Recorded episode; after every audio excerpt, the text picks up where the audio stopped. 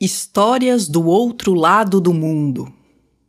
Este livro reúne histórias, memórias e imagens que vieram do outro lado do mundo China, Japão e Coreia.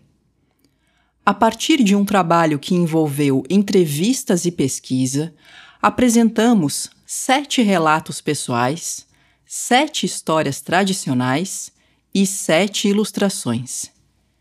As 21 peças deste pequeno livro Tangram recontam memórias, tradições, afetos, imagens, cores, sons e sabores que atravessaram tempos e distâncias.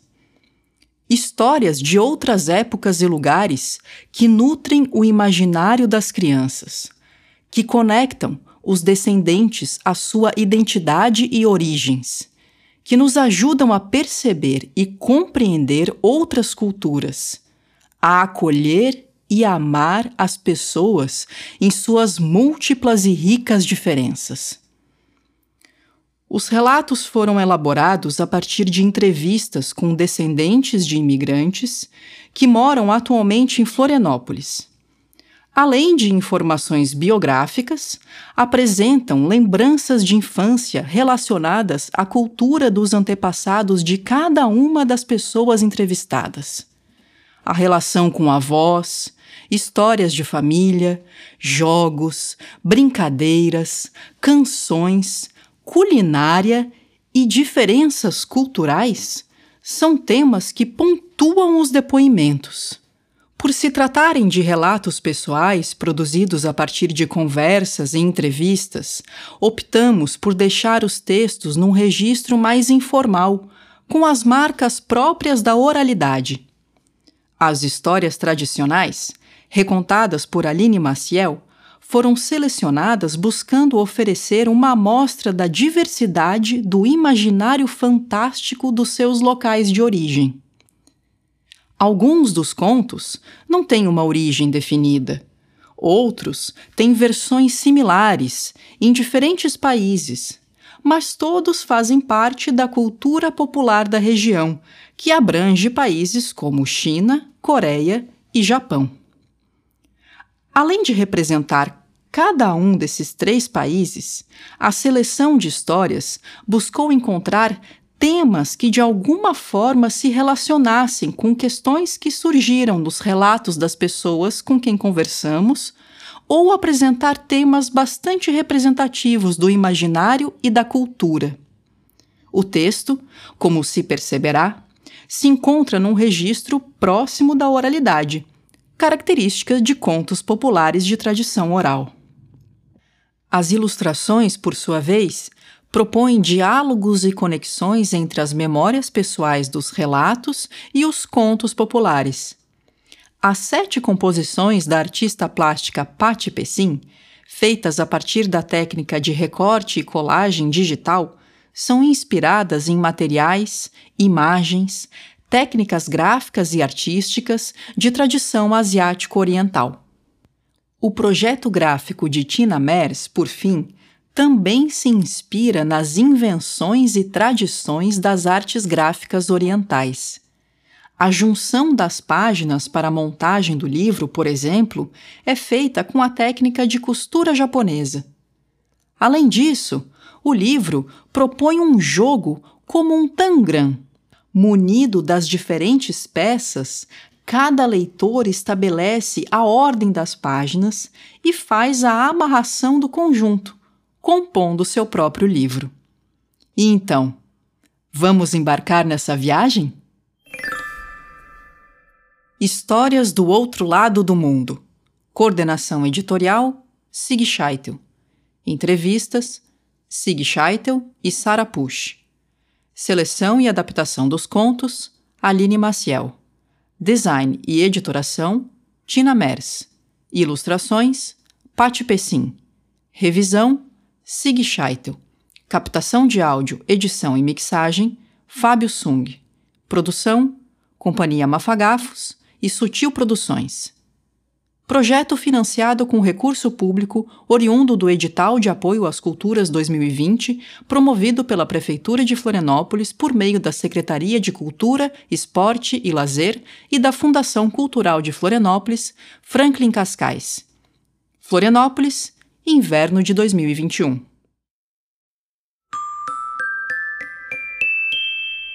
Os Dois Tigres Adaptação de um conto japonês. Certa vez, um homem estava viajando sozinho quando, ao passar por uma mata fechada, encontrou um tigre. Ele parou de frente para o animal que o encarava fixamente. Sem muita opção, o homem começou a correr. O tigre corria atrás dele, os dois a toda velocidade. De repente, o homem parou na beira de um precipício. Ali perto havia uma fragária com morangos silvestres. Ele se agarrou nas frágeis raízes que estavam expostas na terra e se pendurou na beira do abismo. O tigre farejava o homem de cima, da beira do precipício.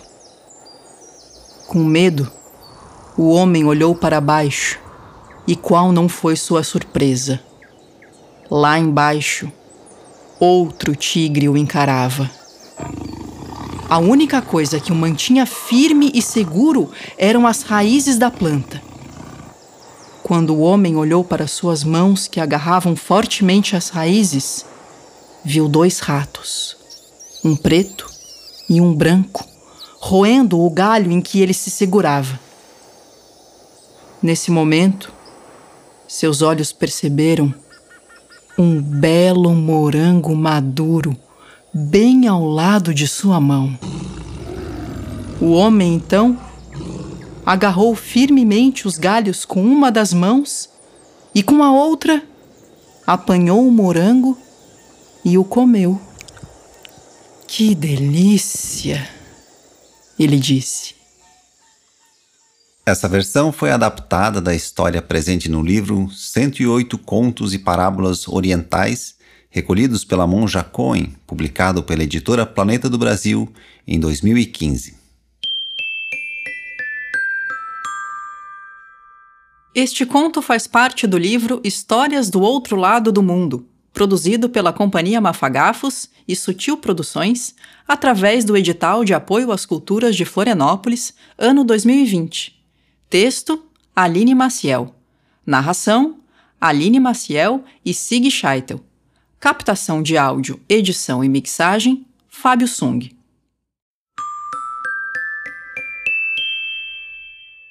Manekineko do Templo Gotokuji.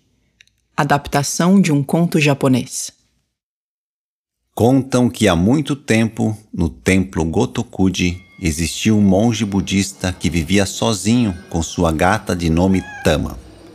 O templo estava velho e decadente e o monge todos os dias se lamentava com sua gatinha, dizendo: Nossa situação não está nada boa e hoje não temos nem arroz para comer.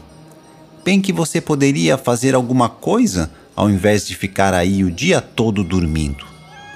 Naquela noite, Voltando de um passeio nos arredores do templo, o monge foi pego desprevenido por uma chuva muito forte. Parou debaixo de uma árvore para se proteger e de lá avistou, em uma das janelas do templo, a sua gata sentada e acenando para ele com uma das patas dianteiras. O monge ficou encantado com a habilidade do bichano e seguiu seu caminho, apressando o passo para ver de perto aquela façanha. Assim que chegou no templo, um raio fulminante atingiu a árvore onde ele tinha se protegido da chuva. O monge percebeu que aquele gesto da gata havia salvado a sua vida. Entrando no templo, ele rezou e agradeceu. Após esse episódio, o monge utilizou o dinheiro que lhe restava para reformar o templo Gotokuji.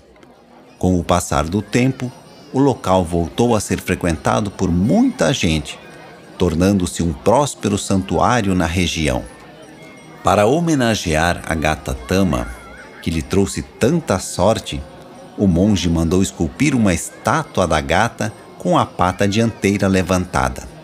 Até hoje, réplicas em miniatura dessa estátua são usadas como amuleto de sorte com o nome Manequineco.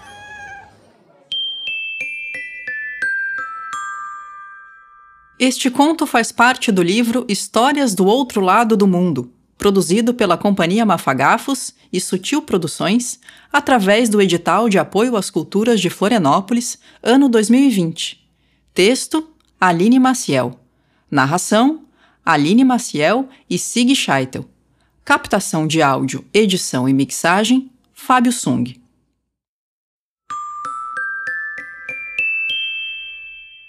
Sete Sóis Adaptação de um conto chinês.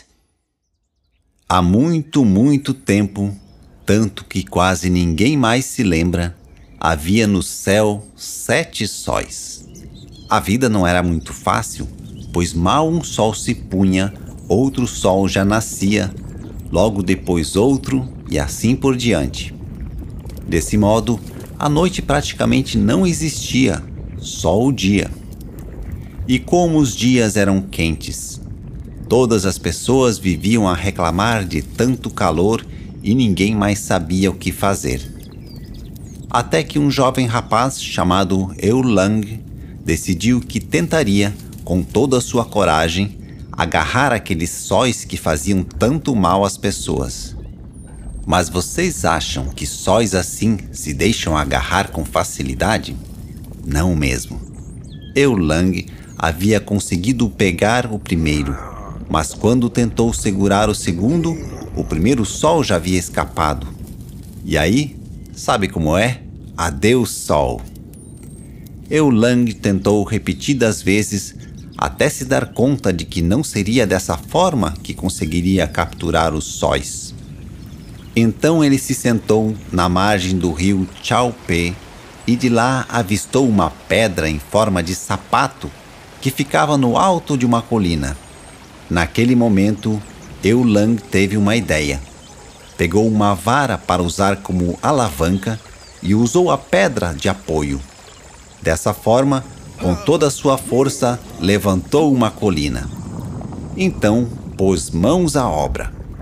Assim que ele agarrava um sol, rapidamente o prendia embaixo de uma das colinas para evitar que o sol fugisse. E assim ele foi fazendo. Que coragem! Eulang trabalhou duro e conseguiu prender seis sóis. Estava tão cansado que já nem sabia mais quantos sóis havia capturado. Decidiu sentar e descansar os pés à margem do rio Chaopé novamente.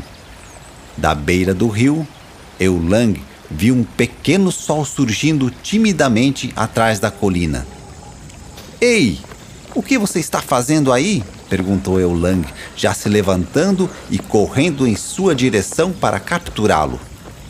O pequenino sol sentiu tanto medo que ficou vermelho e sumiu depressa atrás da colina. Eulang, que corria em disparada, passou por um grupo de camponeses que o olhavam e riam. Eulang, não precisa mais correr, só resta um sol. Eulang respirou aliviado. Olhando para a colina, se dirigiu ao pequenino sol, dizendo: Vou deixá-lo em paz, mas você terá que prometer que todos os dias se levantará bem cedo no leste e caminhará tranquilamente durante o dia em direção ao oeste, onde você irá dormir. Está bem, respondeu o pequenino sol, ainda tremendo de medo, e foi descansar. A partir desse dia, existe na Terra apenas um Sol que nos ilumina todos os dias. Essa versão foi adaptada da história Como Eulang Agarrou o Sol, presente no livro Contos Chineses, traduzido por Teresa Cristina Stammer e publicado pela editora Paulus em 1996. Este conto faz parte do livro Histórias do Outro Lado do Mundo, produzido pela Companhia Mafagafos e Sutil Produções, através do edital de apoio às culturas de Florianópolis, ano 2020. Texto: Aline Maciel. Narração: Aline Maciel e Sig Scheitel. Captação de áudio, edição e mixagem: Fábio Sung. Tsuki no Usagi A Lenda do Coelho da Lua Adaptação de uma lenda oriental. Mukashi Mukashi Aruto Koroni Era uma vez, há muitos e muitos anos, um velho sábio. Ele era conhecido como o velho sábio da lua, pois era lá mesmo onde ele morava. Da lua, o sábio acompanhava tudo o que acontecia na terra. Certo dia, ele deixou sua morada para visitar o planeta com apenas um objetivo: descobrir qual animal era o mais generoso. O sábio da lua sabia que não seria uma tarefa fácil. Afinal, são tantas as espécies de animais que existem na Terra que, se ele fosse avaliar todos, iria levar muito tempo. O sábio da lua tinha pressa pois tinha que voltar para sua casa antes do sol se pôr. Lá foi ele. No caminho, decidiu que iria abordar os primeiros animais que encontrasse assim que chegasse na terra. Disfarçado de um homem pobre e maltrapilho, chegou numa floresta e encontrou um macaco, uma raposa e um coelho. Ele se aproximou dos animais e disse: Meus amigos, tenho viajado durante muitos dias e estou muito cansado, fraco e com fome. Vocês poderiam me ajudar trazendo algo que eu possa comer? Rapidamente, o macaco subiu nas árvores que estavam próximas, pegou uma porção de frutas e a entregou para o homem. A raposa saiu correndo em direção ao rio e abocanhou alguns peixes para entregar ao mendigo.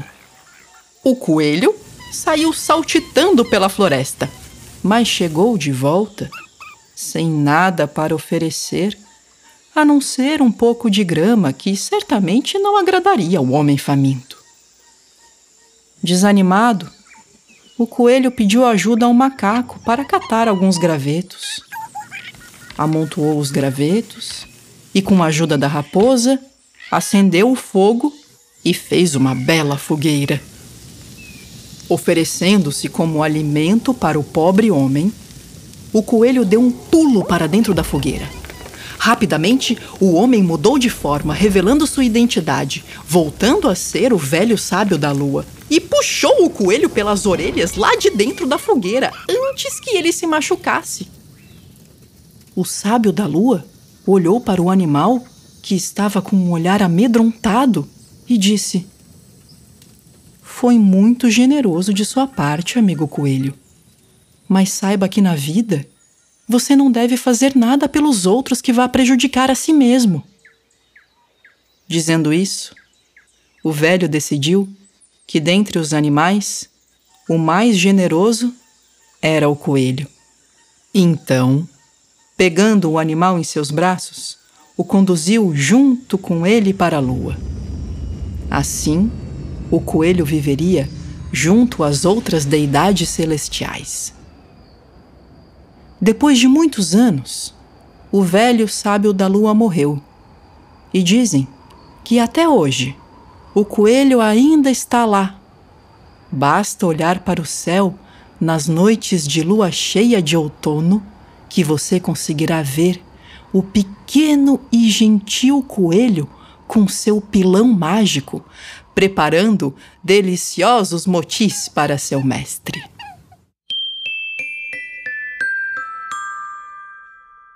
Este conto faz parte do livro Histórias do Outro Lado do Mundo, produzido pela Companhia Mafagafos e Sutil Produções, através do edital de apoio às culturas de Florianópolis, ano 2020 Texto: Aline Maciel. Narração: Aline Maciel e Sig Scheitel. Captação de áudio, edição e mixagem: Fábio Sung.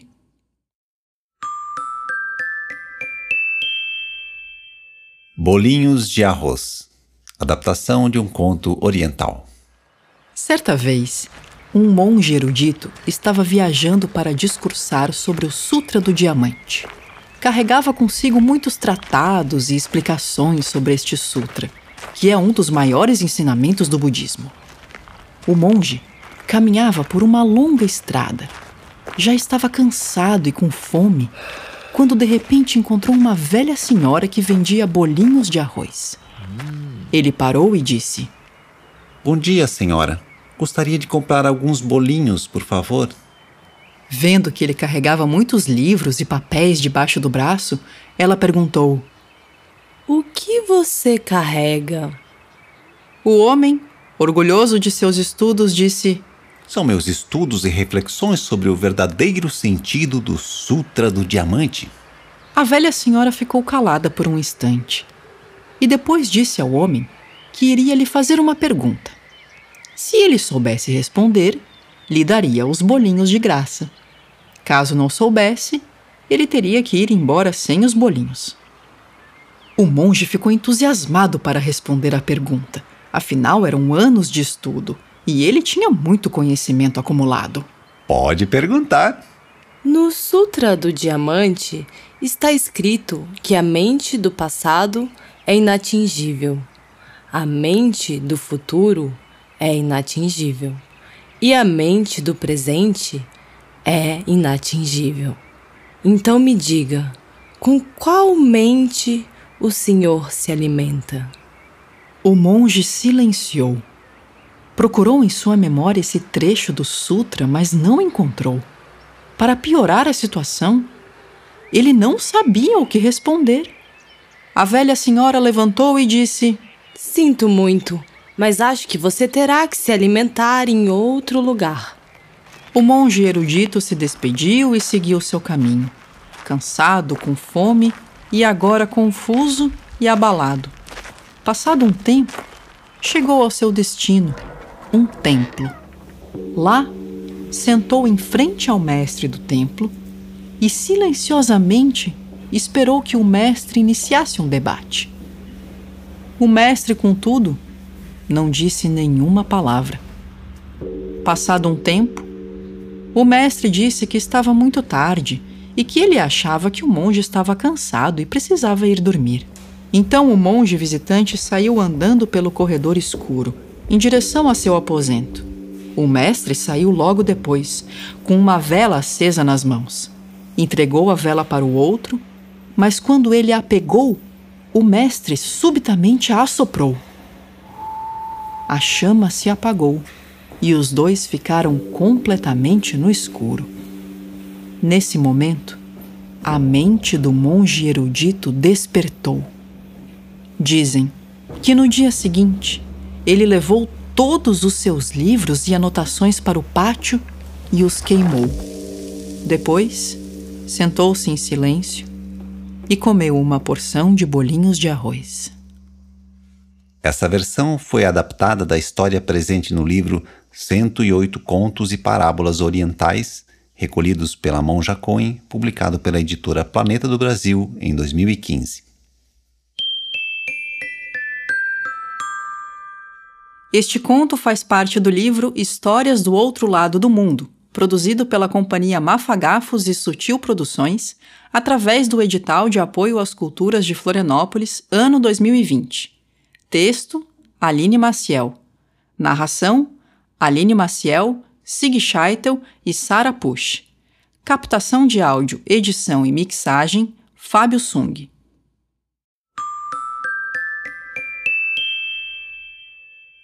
Omosubi Cororim Bolinhos de arroz rolantes. Adaptação de um conto japonês. Certa vez, um velhinho subiu a montanha para cortar lenha. Trabalhou a manhã inteira e, quando sentiu fome, sentou para descansar e comer os almoços que ele havia levado. Desembrulhou o pacote e encontrou os três deliciosos bolinhos de arroz feitos pela sua esposa.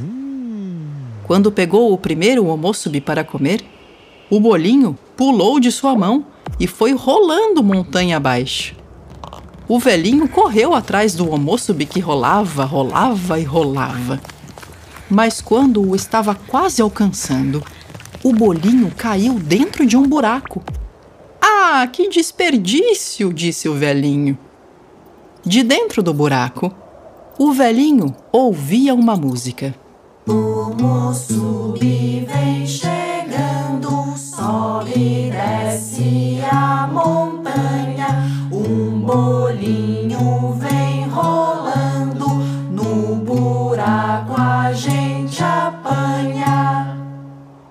Quem será que está cantando? pensou o velhinho, enquanto jogava mais um de seus homossubis para dentro do buraco. Lá de dentro, o velhinho ouviu uma música. Apetitoso e a gente faz a festa. Não queremos nenhum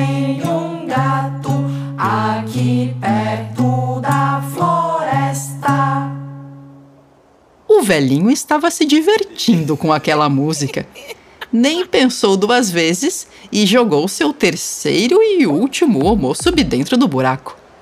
Mais uma vez, ouviu a música. Bicororim, descendo em avalanche. Quem vem junto com os bolinhos, vem em paz ou Então, o velho decidiu entrar pelo buraco. E enquanto caía, se sentia muito feliz. Chegou em um lugar lindo e enorme, onde só moravam ratinhos brancos. Era o país dos ratos. Bem-vindo, bom senhor. Obrigado pelos homossubis, disse um dos ratos. Eu que agradeço pela canção e diversão, respondeu o velhinho. Como agradecimento, os ratos ofereceram uns bolinhos recheados que eles tinham acabado de fazer. O velhinho comeu, agradeceu e se despediu dos ratinhos. Os ratos ainda ofereceram um presente ao velhinho: uma caixa pequena com mais bolinhos recheados e outra caixa grande com muitas moedas de ouro e arroz. Com a ajuda dos ratos, o velhinho subiu de volta e foi para casa. Chegando lá, contou para sua esposa o que tinha acontecido e entregou para ela as duas caixas. Os dois decidiram que iriam repartir com os vizinhos todo aquele ouro e arroz. Acontece que um dos vizinhos, que era muito invejoso e ganancioso, queria ganhar tudo aquilo também. No dia seguinte, Acordou bem cedo, preparou muitos homossubis e foi até as montanhas. Jogou todos eles no buraco e depois se meteu lá dentro também. Os ratinhos cantavam. Cororim, entre seja nosso amigo. Pule, dance se divirta, Quando o vizinho olhou em volta, viu que o lugar estava repleto de tesouros. Quando percebeu que era o país dos ratos, respirou fundo e miou bem alto para assustar os ratos e poder pegar todo o tesouro. Mas nessa hora, tudo ficou escuro e os ratos começaram a atacar o homem, roendo toda a sua roupa. Desculpem, desculpem, parem de me atacar, ele implorava. Os ratos pararam e o homem ficou assustado quando percebeu que estava sozinho dentro do buraco. Os ratos haviam desaparecido com todo o tesouro. Até hoje, ninguém sabe se o vizinho invejoso e ganancioso conseguiu sair do buraco. Já o velhinho, a velhinha e seus vizinhos amigos viveram felizes por muitos e muitos anos.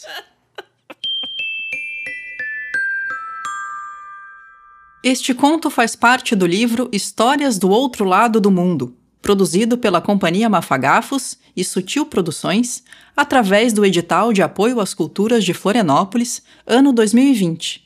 Texto: Aline Maciel. Narração: Aline Maciel e Sig Scheitel. Captação de áudio, edição e mixagem, Fábio Sung.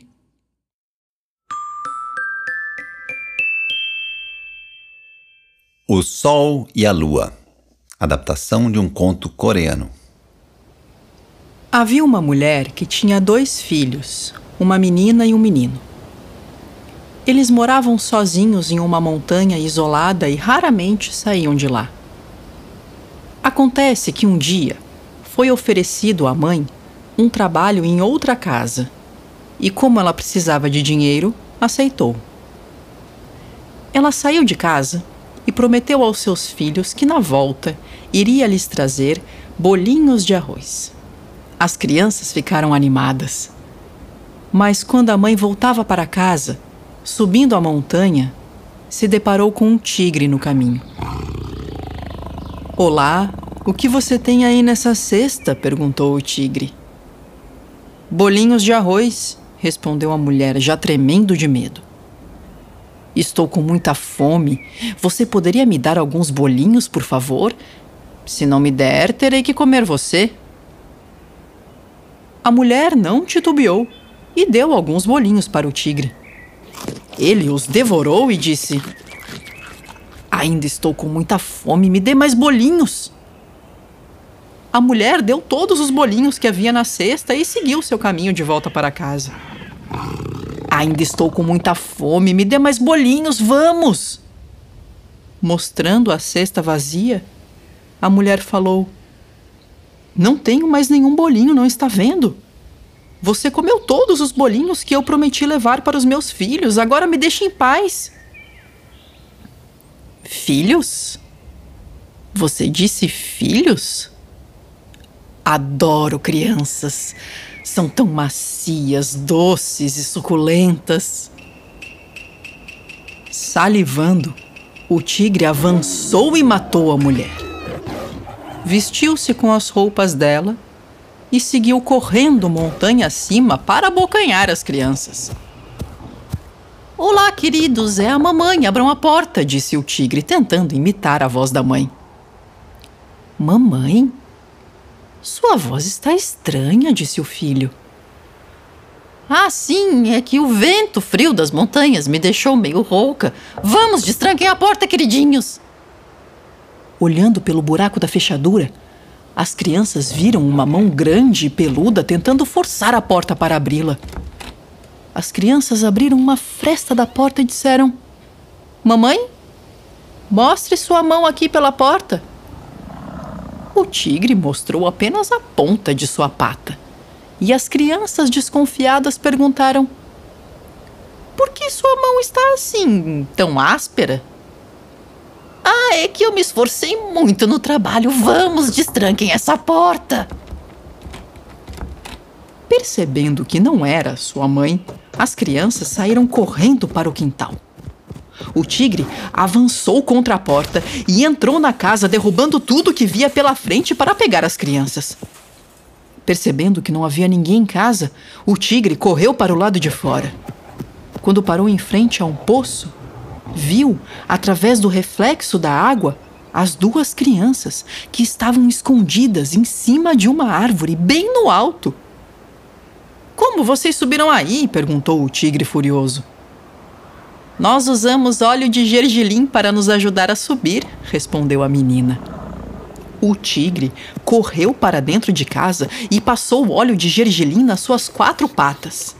Voltou correndo, meio atrapalhado, escorregando. Quanto mais ele tentava subir na árvore, mais ele escorregava. Achando aquela cena muito engraçada, a menina disse: Que tigre bobo! Ele nem imagina que para subir tão alto assim em uma árvore é preciso um machado. Tarde demais. O tigre ouviu. Pegou um machado que estava ao lado do poço e começou a subir na árvore. Então, as crianças, estremecidas de medo, olharam para o céu e pediram: Céu, queremos ficar vivos, por favor, nos ajude! Nesse momento, duas cordas desceram do céu. Os irmãos seguraram firmemente nas cordas e começaram a subir. O tigre, vendo a cena, olhou para o céu e pediu: Céu, estou morrendo de fome, por favor, me ajude! Inesperadamente, Uma corda desceu do céu e o tigre se agarrou nela. Quando estava muito alto, já quase alcançando as crianças, a corda do tigre se rompeu. O tigre caiu no chão e morreu. Que alívio! As duas crianças continuaram subindo e resolveram ficar lá mesmo no céu. O menino se transformou em um lindo e radiante sol, e a menina se transformou na mais bela e iluminada lua. Porém, como a menina tinha muito medo do escuro, ela preferiu trocar de papel com seu irmão. Assim, a menina passou a ser o sol e o menino passou a ser a lua. Até hoje, muita gente acredita que se a gente olhar para o sol por muito tempo, ficamos com a sensação de estarmos cegos, porque, como a menina é muito tímida, ela começa a brilhar e brilhar tão intensamente que ninguém consegue vê-la.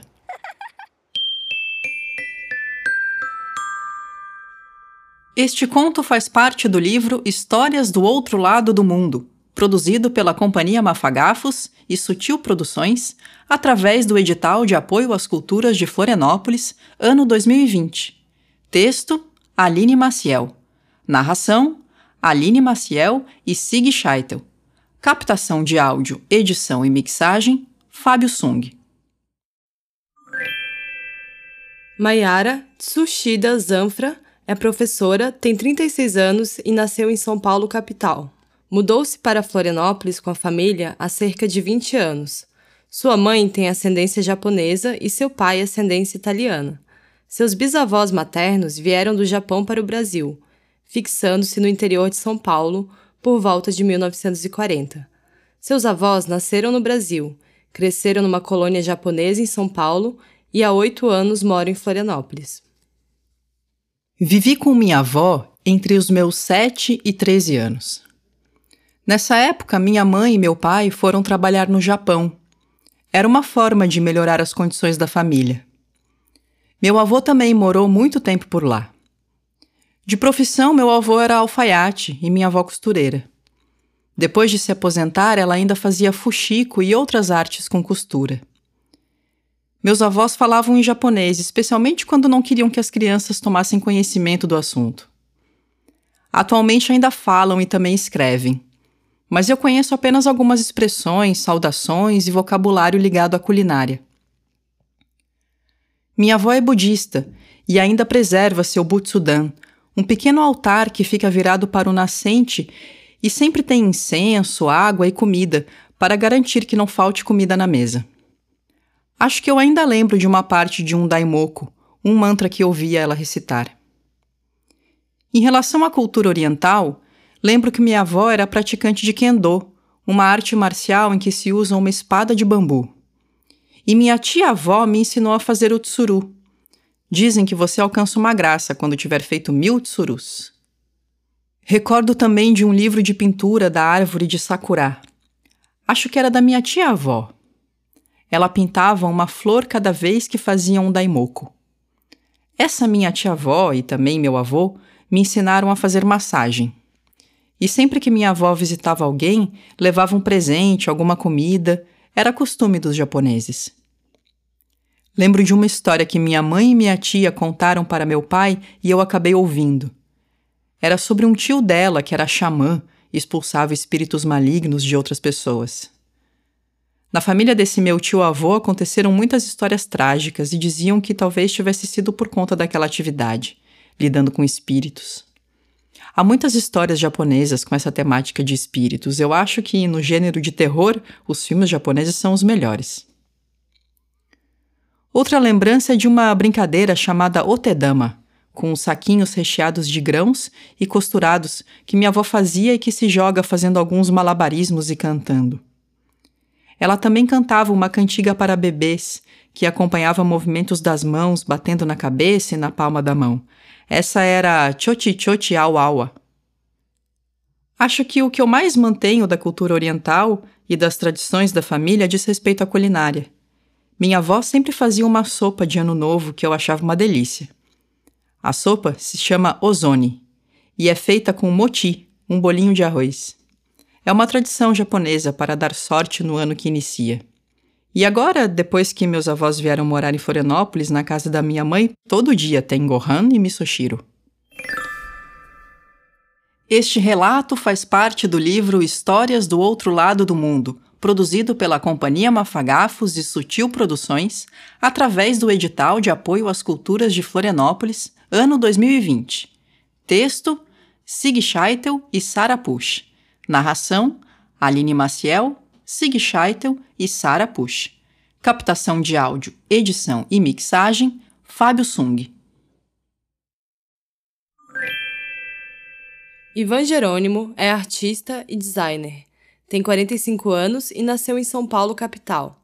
Vive em Florianópolis desde criança. Seus avós maternos são de origem japonesa. Meu avô veio jovem do Japão para o Brasil sozinho, mas já adulto. Minha avó veio com a família, os pais e os irmãos dela. Por isso ela falava português bem melhor do que ele. Quando vieram do Japão, minha avó tinha dois anos de idade e isso foi em 1921, há 100 anos. Meu avô chegou aos 22 anos em 1933 numa viagem de navio que levou 45 dias. O sobrenome do meu avô é Iguchi e o de solteira da minha avó era Nishi. Eles se conheceram quando meu avô se hospedou na pensão da minha bisavó. Minha avó tinha 17 anos e trabalhava como cozinheira. Antes de eu completar um ano de idade, meus pais se mudaram de São Paulo para Florianópolis. Da minha infância, não tenho recordações de elementos da tradição japonesa. Só mais tarde, já adulto, fui conhecer as histórias do folclore japonês quando comecei a estudar a língua. Tinha uma sobre um ser chamado Kappa, parecido com uma tartaruga, que vive em rios e lagos e que devora crianças desobedientes. Eu morei por nove meses no Japão, no início dos anos 2000. Tem uma coisa muito curiosa lá. Em alguma época do ano, tem uma data em que um desses seres do folclore supostamente aparece. Daí os adultos vestem fantasias e saem assustando as crianças. Lembro de uma foto num livro que eu estava estudando das criancinhas chorando de medo. Também conheci o Tanabata, um festival celebrado no dia 7 de julho, acontece quando duas divindades, que são representações de astros celestes, se encontram no firmamento. Como festival no verão, se come macarrão frio com um molho bem líquido. Quando estive no Japão, fiz curso de caligrafia e sumie. Voltando, fiz algumas tentativas de desenhar usando pincel japonês e nanquim com a técnica de sumie. Esse contato com a cultura japonesa talvez tenha influenciado um pouco meu desenho, no sentido de deixar o traço mais solto, não tão preso. Em relação à caligrafia, acho que foi uma influência mais importante. Me despertou a vontade de continuar praticando, o que só fui fazer muito tempo depois, a partir de 2013. De qualquer forma, aplico os fundamentos do desenho até hoje no meu trabalho, na linha mais livre do desenho, tentando dar um caráter mais expressivo às linhas, explorando as áreas positivas e negativas, o preto da tinta e o branco do papel. Durante minha infância, como meus avós continuaram morando em São Paulo, eu só tinha contato com eles quando viajávamos em visita, uma ou duas vezes por ano. Recordo de tomar banho de ufurô bem antes disso ser moda. Era uma tina pequena e eu ficava sentado dentro. Eles moravam com meus tios e a casa tinha um ar japonês. Eu lembro da comida japonesa lá, mas acho que era algo que não faziam todos os dias. Mas quando se fazia alguma festa de família, sempre tinha sushi. Meu avô falava muito mal o português. Tive pouquíssima conversa com ele, mal conseguia entender o que ele falava. Minha mãe, quando voltou a estudar japonês na década de 1980, ficou um período trocando cartas com ele. Nisso, ela descobriu que o pai dela escrevia poesias para o jornal da comunidade em japonês. É provável que tenha sido no São Paulo Shimbun. As poesias que meu avô escrevia eram do tipo tanka, que é diferente do haikai. Lá pela primeira metade da década de 1980, eles vieram nos visitar em Florianópolis. Meu avô conseguiu pescar um lagostim na Lagoa do Peri e minha tia-avó coletou alga marinha para cozinhar. Devia ser aquela alga larga e ondulada nas bordas. Ela cozinhou, mas não deu para comer direito. porque a água estava cheia de uma areia fina. Lembrança de aventuras culinárias da família. Este relato faz parte do livro Histórias do Outro Lado do Mundo, produzido pela Companhia Mafagafos e Sutil Produções, através do edital de apoio às culturas de Florianópolis, ano 2020. Texto: Sig Scheitel e Sara Push. Narração: Aline Maciel, Sig Scheitel e Sara Push. Captação de áudio, edição e mixagem: Fábio Sung. Juliana Couto Silva Shiraiva é designer gráfico, tem 43 anos e nasceu em São Paulo, capital. Mudou-se para Florianópolis há 13 anos. Seu pai tem ascendência japonesa e sua mãe é brasileira. Os avós paternos vieram do Japão para o Brasil, fixando-se no interior de São Paulo em 1921. Meus avós, quando vieram do Japão, foram morar numa colônia no interior de São Paulo. Lá se conheceram, casaram e trabalhavam na agricultura, até mudarem para a capital. Na capital, viviam do comércio, mas mantiveram uma relação com o sítio. Minha avó falava e escrevia em japonês. Mantinha um diário e nos falava sobre a caligrafia do kanji, que são aqueles ideogramas. Meu pai falou em japonês até os 13 anos. Acho que parou no período da guerra, quando teve várias proibições para os imigrantes. Não ensinaram para a nossa geração. Eu estudei em escola japonesa e a cultura estava muito presente. Aprendi a fazer origami e ikebana, por exemplo. Também havia apresentações de dança na escola. Não conheci meu avô, mas tenho muitas lembranças de minha avó, especialmente nas visitas ao sítio. Na chegada no sítio tinha sempre alguns rituais: acender incenso, bater palmas três vezes, fazer um pensamento bom, colocar flores, saquê, frutas e doces para os antepassados no altar. Não podia entrar em casa de sapato. Tinha que tomar um banho antes de entrar no ofurô, colocar uma bota específica para ir à horta. Com minha avó era tudo muito metódico. Quando começava a fazer uma coisa, você tinha que terminar. Havia as celebrações das estações, da época da floração do pêssego e da nectarina, da época da colheita. Recordo que a gente ajudava a embalar os frutos pequenos. Todos tinham que ajudar nessas ocasiões. E se fazia uma grande faxina de final de ano que se chama Ososhi, com uma divisão de tarefas que eu não gostava. A limpeza dentro de casa era com as mulheres e fora da casa era com os homens. A celebração de Ano Novo também era tradicional. Passávamos o dia fazendo doces, bolinhos e chá. E até hoje fazemos a sopa de Ano Novo na casa de meus pais. A culinária na casa da minha avó era basicamente japonesa. Ela fazia muitos takenoko, que é o broto de bambu, também tofu, moti, misoshiro, arroz branco. Na casa, a decoração toda era tradicional muitos produtos vindos do Japão, porcelanas, ofurô. Ela usava roupas tradicionais e leques. Era muito caprichosa para servir à mesa na apresentação dos pratos. Sempre tinha salada, comida no vapor, shoyu. Eu aprendi a usar hashi desde pequena, tomar banchá no copo de chá. Mas tinha também o chá mate torrado, que era o melhor chá do sítio. Recordo de um tabuleiro de gol da minha avó, mas eu nunca joguei, só brincava com as peças. Minha tia-avó fazia muito origami, minha avó fazia tricô. Na infância, tínhamos um livro com fábulas japonesas, com histórias sobre bambu, garça, flor que minha avó contava. Meu pai andou procurando o livro pela casa, mas não o encontrou. Minha avó cantava quando caminhávamos pelo sítio, eram canções sobre a natureza. Quando morei no Japão, reconheci a minha avó nas velhinhas, no jeito de andar, de parar, nos gestos, nos rituais de varrer a casa, pendurar para arejar e bater o futon. Minha filha e meu filho têm bastante curiosidade sobre a cultura, e meu pai mostra e explica várias coisas para eles. Ele faz comida japonesa, inclusive a sopa de ano novo, que comemoramos de jeito tradicional.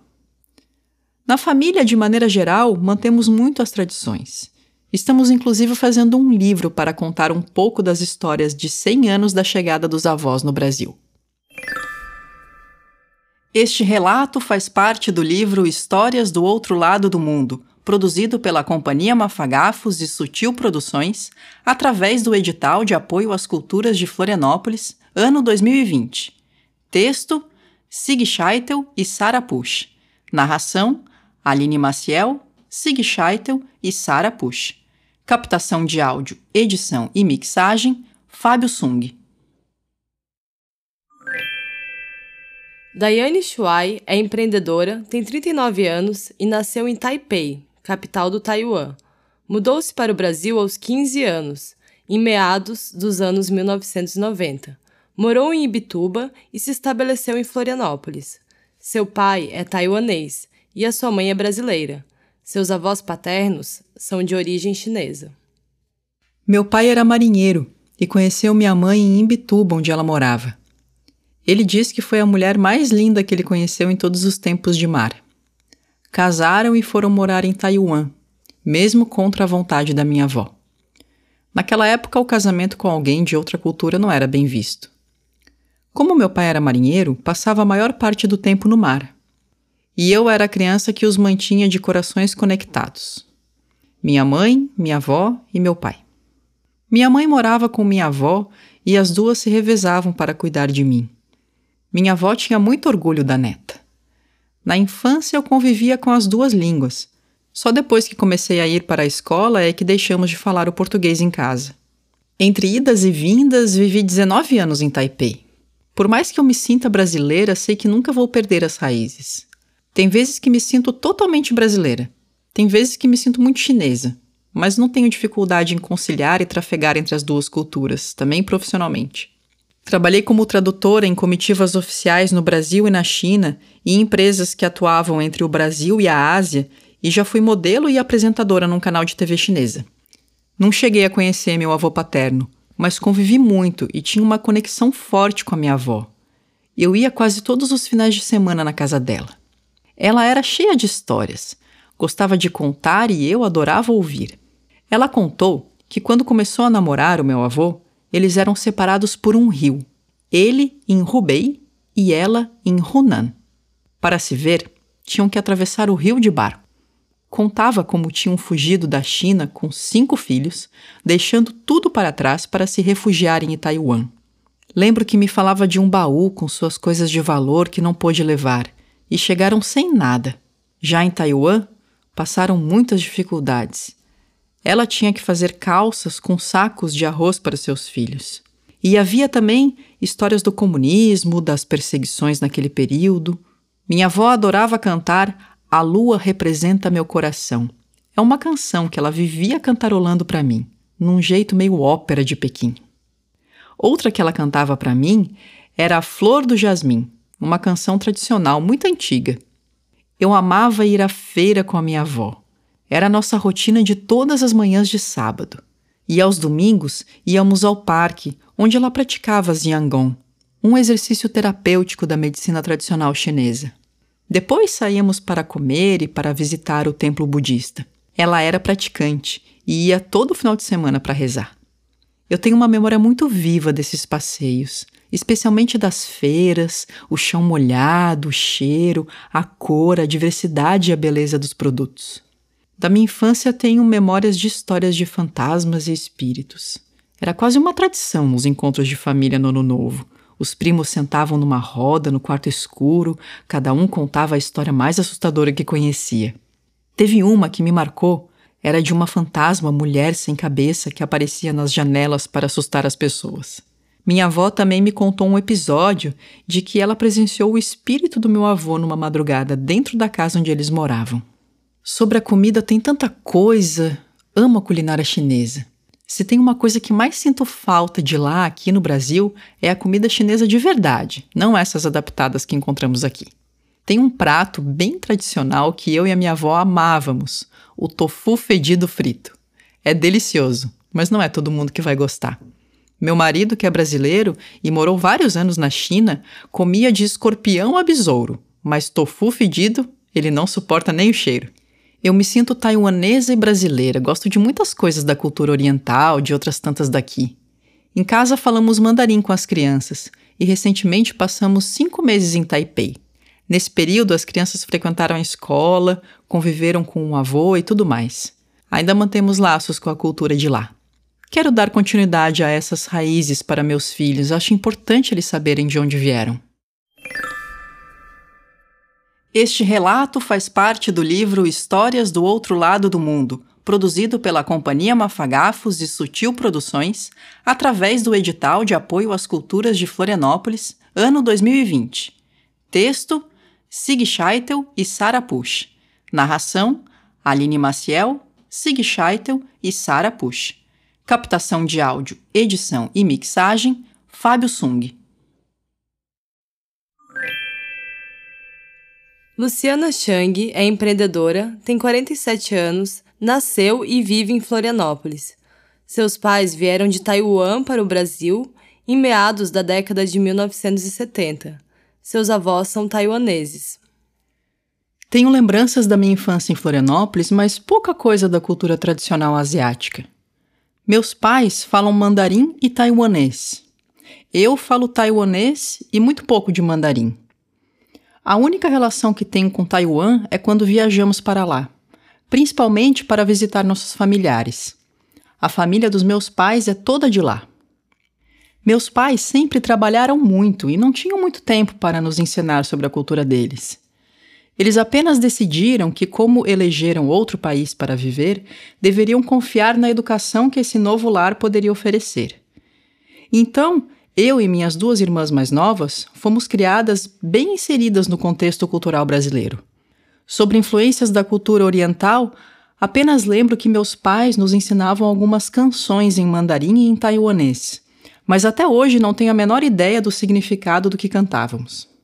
Convivi com minha avó materna por um pequeno período, alguns anos no início da década de 1980. Ela veio de Taiwan para ajudar minha mãe, que estava grávida da minha irmã caçula, e ficou por volta de seis anos por aqui. Minha avó era muito rígida e claramente super protegia minha irmã. Qualquer coisa que a caçula chorava, lá vinha ela nos castigar, sem perguntar o que tinha acontecido. Ela era uma megera, mas era ela quem ficava em casa, ajudava nas tarefas domésticas, fazia comida para nós. Minha mãe ficava o dia todo na loja e minha avó era quem cuidava para que ficássemos prontas para ir para a escola. Ela que ficava de olho na gente. Se desobedecesse, apanhava e levava castigo. Hoje a gente ri, mas acho que era necessário. Meu avô materno era monge budista. Não sei detalhes da história, mas parece que depois de ter ficado bastante tempo em coma por causa de um acidente que sofreu, ele recebeu o chamado para se tornar monge. Toda a minha família é budista. A culinária sempre foi muito presente na nossa família. Minha mãe cozinha muito bem Qualquer coisa que ela se propõe a fazer é uma delícia. Em casa, sempre tinha comida chinesa caseira muito bem feita. Nada de frango xadrez ou yakisoba, pratos que vemos nos restaurantes chineses. Quando tinha algum evento, normalmente para receber os amigos ou algum parceiro de negócio, sempre era um banquete. Orientais têm esse costume de resolver negócios em volta da mesa, e como forma de agradecimento também. Nessas ocasiões, eu que me oferecia para fazer a sobremesa. Minha mãe nunca foi de fazer doces, mas uma memória que eu tenho da infância é um bolo que ela fazia e que parecia ser o nosso chiffon cake. Atualmente, eu e minha filha fazemos bolos e doces por encomenda. Os rocamboles dela faziam sucesso na escola, e daí surgiu a ideia. Pensamos em apresentar um pouco da confeitaria que conheço de Taiwan e outros países da Ásia. Há dois tipos de confeitaria oriental: Aqui os japoneses chamam de wagashi, que é a confeitaria tradicional, onde predominam os doces de feijão e o mochi, e a outra chamada yogashi, que tem influência da confeitaria ocidental, principalmente a francesa. E esse é o estilo da nossa confeitaria, a Bolos da Shang. Nas viagens, principalmente para Taiwan e China, aproveitamos para experimentar outras receitas que nos inspiram. Apesar da origem da família e da minha feição oriental, não tivemos muita convivência com a cultura asiática. Muito do que sei hoje se deve a pesquisas e viagens que fiz depois de adulta. Costumo dizer que sou como uma banana, amarela por fora e branca por dentro. Este relato faz parte do livro Histórias do Outro Lado do Mundo, produzido pela Companhia Mafagafos e Sutil Produções, através do edital de apoio às culturas de Florianópolis, ano 2020. Texto: Sig Scheitel e Sara Pusch. Narração: Aline Maciel, Sig Scheitel e Sara Pusch. Captação de áudio, edição e mixagem: Fábio Sung. Fábio Sung é músico e produtor musical. Tem 34 anos e nasceu no Rio de Janeiro. Mudou-se para Florianópolis em 1994. Seu pai é brasileiro e sua mãe é taiwanesa. Seus avós maternos são de origem chinesa. Meus avós nasceram na China e depois foram para Taiwan, onde minha mãe nasceu. Eles saíram da China quando se instalou o regime comunista. Minha mãe conta que minha tia-avó, irmã do meu avô, trabalhava com o marido em um negócio de venda de peças e consertos de navios afundados, e que com esse trabalho conseguiram uma boa condição financeira.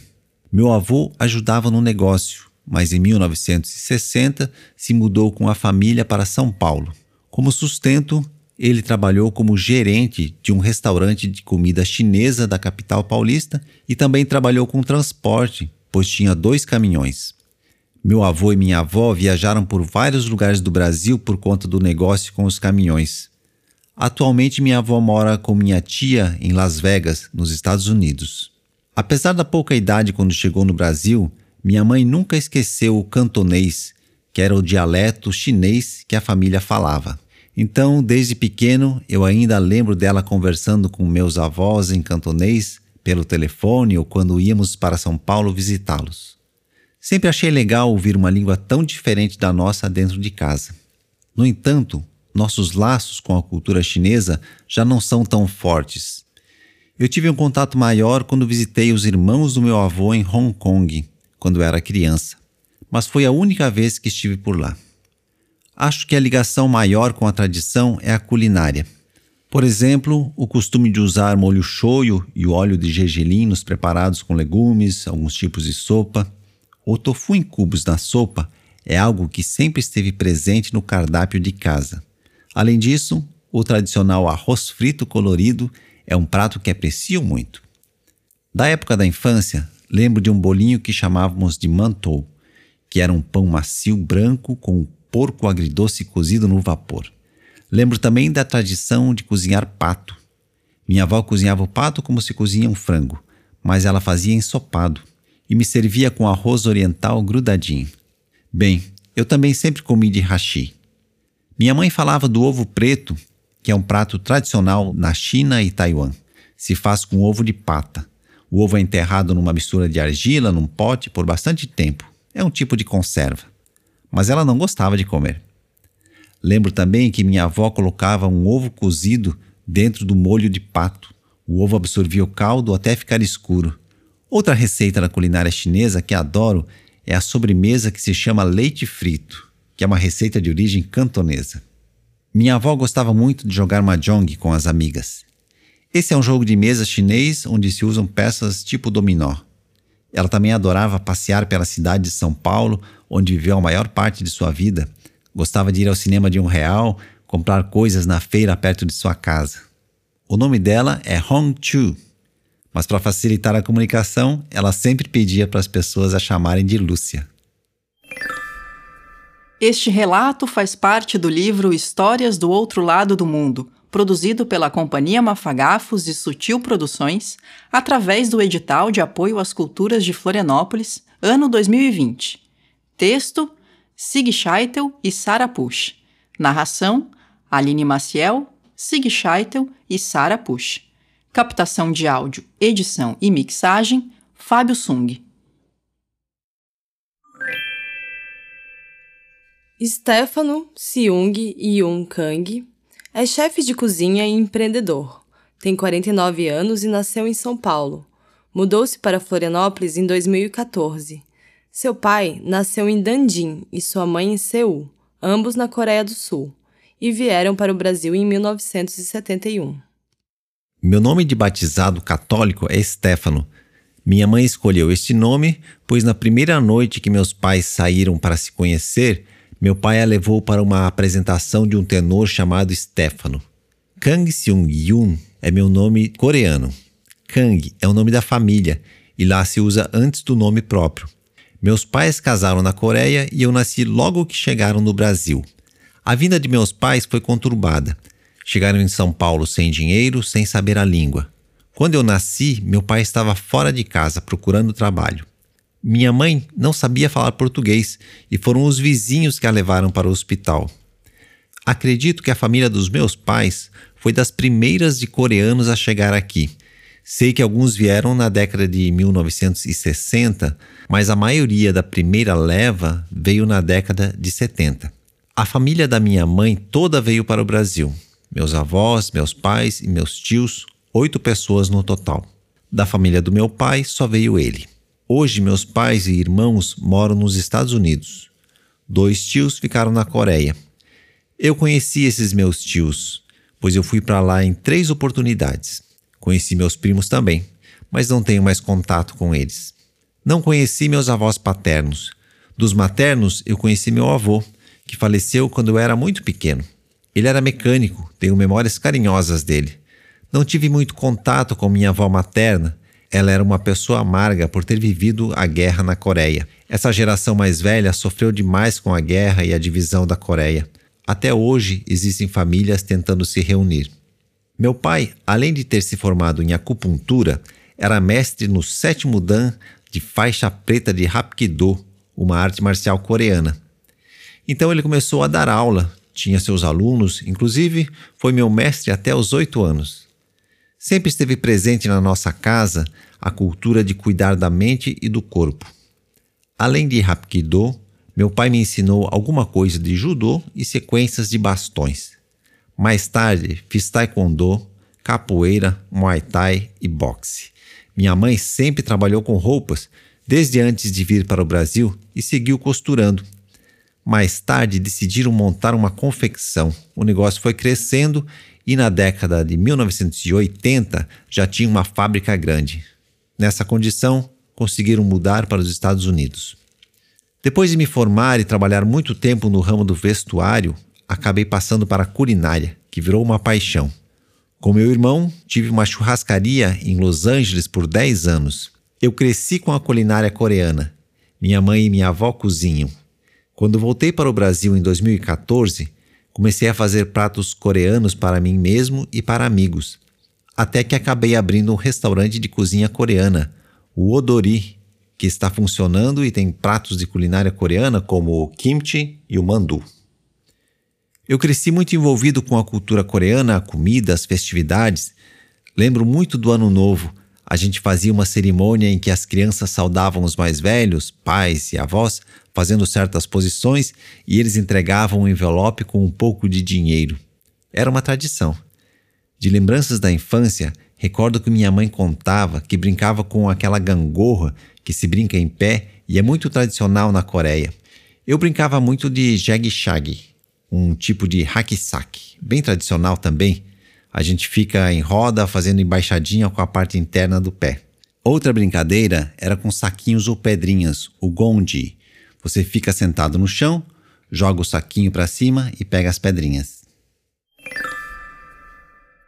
Este relato faz parte do livro Histórias do Outro Lado do Mundo, produzido pela Companhia Mafagafos e Sutil Produções, através do edital de apoio às culturas de Florianópolis, ano 2020. Texto: Sig Scheitel e Sara Pusch. Narração: Aline Maciel, Sig Scheitel e Sara Pusch. Captação de áudio, edição e mixagem: Fábio Sung. Se você ficou com curiosidade de saber mais sobre algumas palavras diferentes que apareceram nos relatos e nas histórias, fizemos um glossário para ajudar.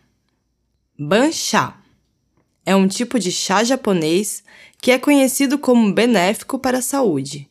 É parecido com o chá verde, só que não é tão amargo. Go é um jogo de estratégia com um tabuleiro e peças brancas e pretas, que teve origem há mais de dois mil anos na China e é muito popular também na Coreia e no Japão.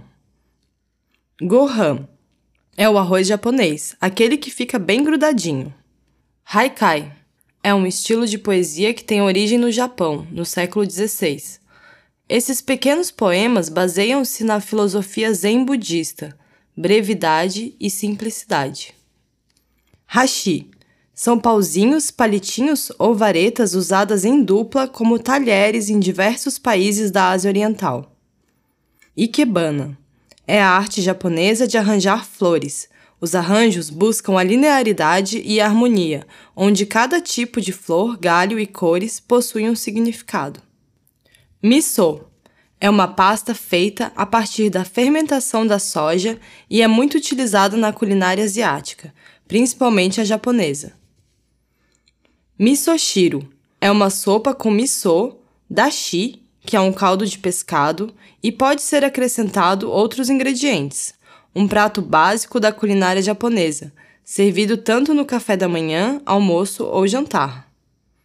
Nankin é um corante preto constituído de nanopartículas de carvão que tem sua origem há mais de dois mil anos na China. Origami é a arte japonesa de dobrar papel, criando seres e objetos apenas com dobras geométricas, sem utilizar tesoura, régua ou cola. Sakura são as árvores cerejeiras ornamentais do Japão carregadas de simbolismos. Um deles é uma metáfora para a natureza efêmera da vida. Shoyu é um molho obtido pela mistura de soja, cereais torrados, trigo, arroz, milho, água, sal e agentes de fermentação, como fungos e leveduras. Sumie é uma técnica de pintura oriental que surgiu na China e mais tarde foi difundida no Japão, onde se tornou muito conhecida. Sushi é um típico prato japonês, um bolinho de arroz feito com vinagre, envolvido em folhas de alga e ornado com finas fatias de peixe cru. Tanka é um estilo de poesia japonesa composta por 31 sílabas. Tofu é um alimento que tem origem na China, feito de soja, que substitui a carne e tem uma textura firme parecida com um queijo branco. Tsuru é uma ave sagrada do Japão e também símbolo da saúde, da boa sorte, da felicidade, da longevidade e da fortuna. Segundo a lenda, se você fizer mil tsurus de origami desejando algo, isso se realizará. Mochi é um bolinho tradicional da culinária japonesa presente em festividades e celebrações, como Ano Novo, nascimentos e casamentos. É feito de arroz glutinoso, que é moído em pasta e depois moldado, decorado ou recheado. Yakisoba é um prato de origem japonesa cujo nome significa macarrão de soba frito. É composto por verduras que podem ou não ser fritas junto com o macarrão, aos quais se agrega algum tipo de carne. Kimchi é um preparado de vegetais em salmoura e fermentados, considerado a base da alimentação dos coreanos. Acompanha o prato principal em qualquer refeição. São comuns kimchis de acelga, nabo, rabanete e até pepino. Mandu são pasteizinhos cozidos recheados com carne moída ou legumes. Mandu é o nome coreano para um prato muito popular, conhecido também como gyoza, japonês, ou jiaozi, chinês. Pode ser preparado cozido na água, no vapor ou frito, sempre acompanhado por molho de soja temperado.